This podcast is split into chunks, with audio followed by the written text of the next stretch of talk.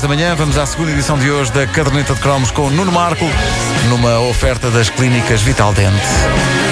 Só mais uma voltinha na música.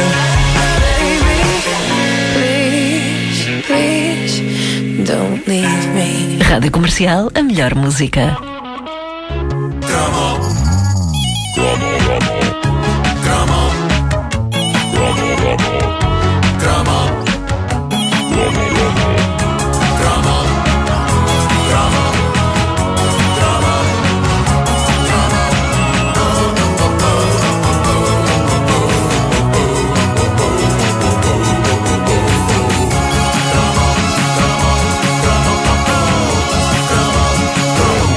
Ora bem, é possível que eh, o número de fãs na página da Caderneta de Cromos no Facebook vá chegar hoje aos 9 mil.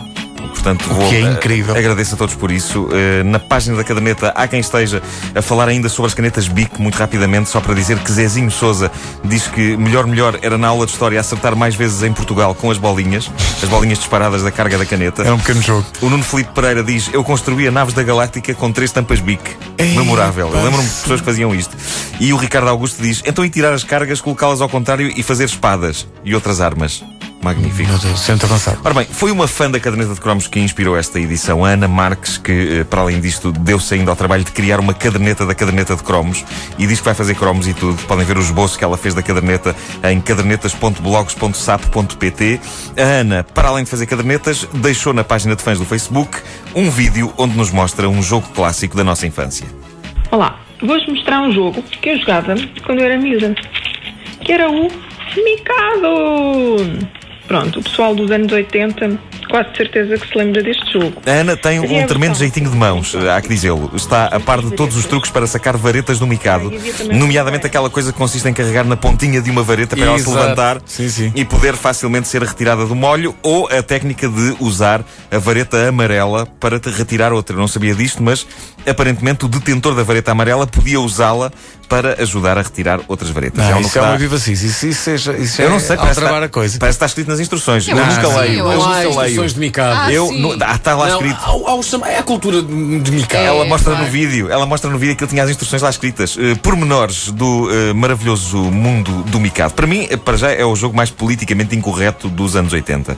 Porque uh, se o lendário sabichão, de que falámos aqui há uns cromos atrás, tinha uma vareta de arame na mão que podia facilmente vazar uma vista a uma criança incauta, o Mikado, o Mikado todo ele era feito de varetas aguçadas. Não O é? Mikado hoje não potencialmente capaz de fazer de qualquer jovem um novo Stevie Wonder, embora sem a garantia do talento musical. Bom, como quase todos os grandes jogos da nossa infância, o Mikado era um produto da Majora. A caixa era pequena e estreita, amarela, decorada com o indivíduo chinês clichê, chapéu em bico, eh, sentado no chão com as pernas cruzadas, com um pagode atrás. Eh, e um grande Clássico. pagode era também o que o conteúdo da referida caixa assegurava. Isto foi bonito, hein? Poesia.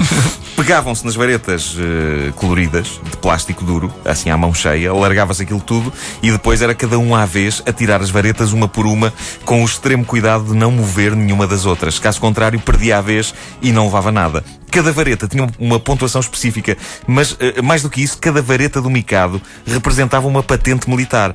Ora bem, eu compreendo o jogo do xadrez enquanto metáfora sobre a guerra. É-me mais difícil, confesso, perceber quem é que se lembrou de associar o jogo do Mikado a uma coisa militar. Mas a verdade é que, como nos mostra a nossa ouvinte, a Ana Marques, no vídeo que fez para a página de fãs do Facebook, cada vareta era mais do que uma mera vareta. Eu por acaso hoje estava aqui a dar uma vista de olhos nas instruções de jogo. Normalmente era normal, eu sou num caso ler. E reparei que até tinham.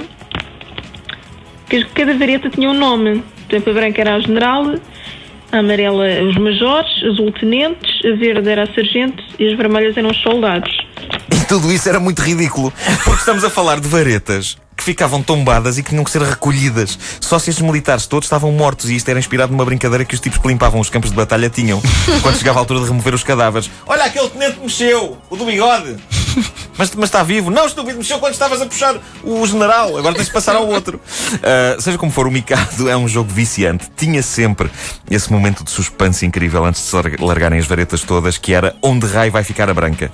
A vareta branca era a mais valiosa. Era a mais valiosa de todas. Em, em termos de pontos, e eh, como que por fenómeno sobrenatural ficava sempre debaixo de todas as outras, embora o sonho de um jogador de Mikado fosse sacá-la logo no início do jogo. Nunca ninguém conseguia a sacana da vareta branca na primeira jogada. Uma coisa incrível é que o Mikado era um jogo muito simples, mas que ainda assim dava aso a grandes discussões quando uns diziam a vareta mexeu, e outros exato, não mexeu nada. Havia quase a necessidade de uma repetição em câmara lenta, porque o Mikado dava aso a discussões bastante inflamadas e só temos de agradecer sermos um país de brandos costumes, porque quer-me parecer que em países mais violentos alguém acaba trespassado por varetas.